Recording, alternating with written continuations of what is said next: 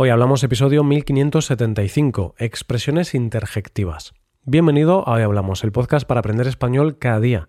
Si quieres ver la transcripción, la hoja de trabajo de cada episodio con explicaciones y ejercicios y disfrutar de muchas otras ventajas, puedes visitar nuestra web hoyhablamos.com. Hazte suscriptor premium para acceder a todas esas ventajas. Hola, querido oyente, ¿cómo te encuentras? ¿Estás preparado para añadir a tu vocabulario español cinco nuevas expresiones? Pues vamos a ponernos manos a la obra puesto que hoy tenemos cinco frases tan comunes como estas. Maldita sea, ni hablar, madre mía, por favor, y en último lugar, chitón.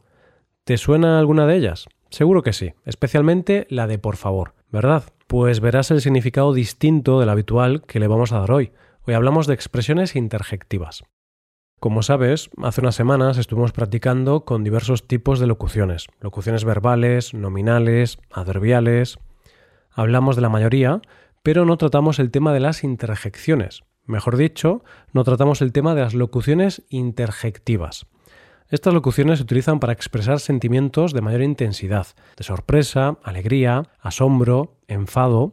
En cuanto a su escritura, al expresar estos sentimientos, a la hora de escribirlas, va a ser común verlas con signos de exclamación. Como siempre, vamos a ver las expresiones en contexto, por lo que volvemos a tener una historia para ti, el protagonista de la misma es Manolo, Manolo y Lillo. Vamos allá. Manolo iba por la calle caminando tranquilamente y comiéndose un bocadillo de chorizo. Estaba disfrutando enormemente, puesto que el de chorizo era su bocadillo favorito. Este disfrute se vio interrumpido cuando Lillo, un perro bastante rabioso del barrio, lo vio y empezó a perseguirlo. Maldita sea, pensó Manolo, al tiempo que salía corriendo a toda velocidad. Manolo temía tanto a los perros que cada vez que veía a uno de ellos por la calle se ponía más blanco que la pared. Mientras corría, Manolo vio a un vecino entrando en su casa, por eso le preguntó ¿Puedo meterme en tu casa para protegerme del perro que me persigue? Ni hablar, Manolo. Enfréntate a tus miedos. Enfréntate al Lillo. Le contestó el vecino con la intención de ayudarlo. no obstante, Manolo no se enfrentó al Lillo. Siguió corriendo con su bocadillo de chorizo hasta llegar a su casa. Aún asustado, fue al salón y se dispuso a contarle lo sucedido a su madre, que estaba viendo una película en la tele. Madre mía, mamá, qué miedo he pasado. Me ha vuelto a perseguir un perro por la calle. Ha sido Lillo, el perro de Fernanda. Parece que quería robarme mi bocadillo. Por favor, Manolo, es la tercera vez que te pasa algo similar en el último año. Tienes treinta y cinco años y sigues comportándote como un niño, le dijo su madre. Mamá, es que me perseguía un perro muy peligroso. He llegado a temer por mi vida. Su madre, viendo que Manolo no dejaba de exagerar, le comentó Hijo, Lillo, el perro de Fernanda, es un chihuahua. Tiene el tamaño de una zapatilla. No es posible que le tengas miedo a un chihuahua. Nadie le tiene miedo a ese tipo de perros. Finalmente, Manolo empezó a abrir los ojos y a darse cuenta de que tenía un problema, una fobia que debía ser tratada por un especialista. Así pues, se volvió a dirigir a su madre para darle esta información, en esta ocasión sin mucho éxito, ya que ésta le dijo Chitón, Manolo, dime lo que me tengas que decir dentro de un rato. Ahora estoy en la parte más interesante de la película. No sabemos si finalmente Manolo acudió a un especialista a tratar su fobia con los perros. Lo que sí sabemos es que algunos chihuahuas pueden ser muy peligrosos. Hay una frase española que puede resumir la personalidad de algunos chihuahuas. Pequeño pero matón. Dicho esto, analicemos las cinco expresiones que hemos utilizado en la historia que acabamos de escuchar. Vamos con nuestra primera expresión interjectiva del día, maldita sea. Si conoces el verbo maldecir, seguro que ya sabes qué puede significar esta frase. Antes de analizarla, veamos el momento exacto en el que se ha usado. Este disfrute se vio interrumpido cuando Lillo, un perro bastante rabioso del barrio, lo vio y empezó a perseguirlo. Maldita sea, pensó Manolo, al tiempo que salía corriendo a toda velocidad. Como podemos imaginarnos, la frase maldita sea no significa nada bueno. Una maldición es un conjunto de palabras con las que se desea el mal para una persona. Sabiendo esto, podemos decir que la expresión maldita sea se usa para mostrar enojo o enfado. Pongámonos en una situación en la que utilizar esta frase.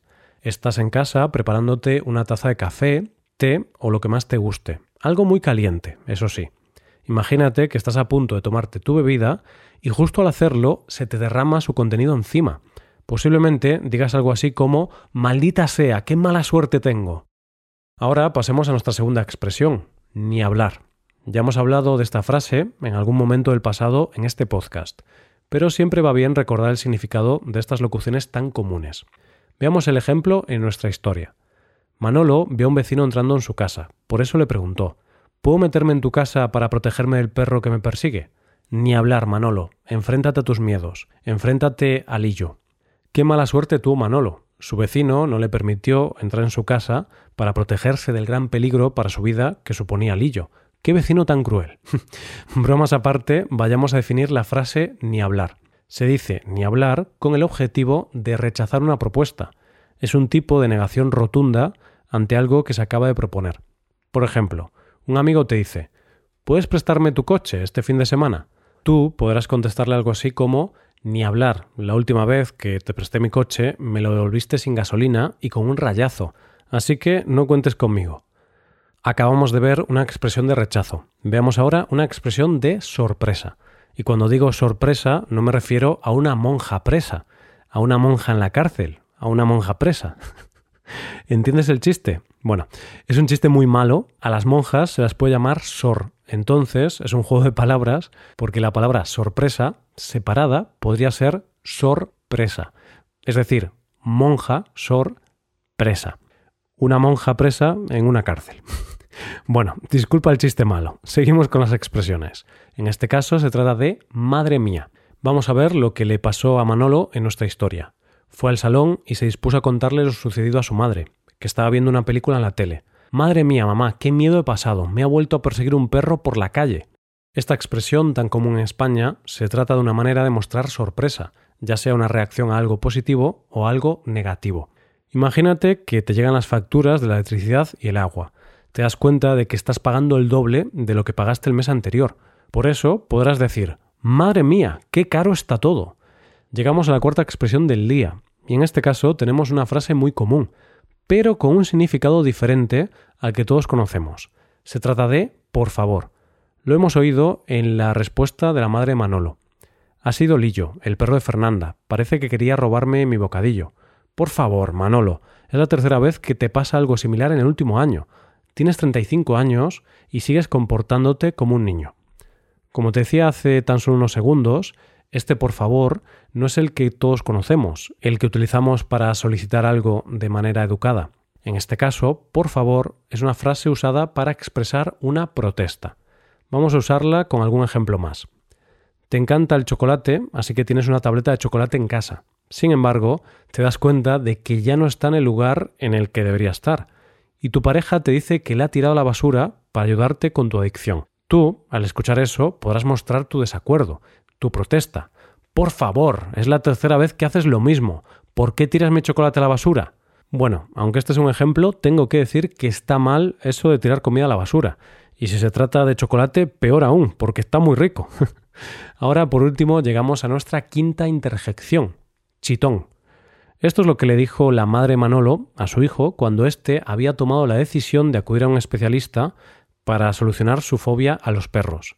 Chitón, Manolo, Dime lo que me tengas que decir dentro de un rato. Ahora estoy en la parte más interesante de la película.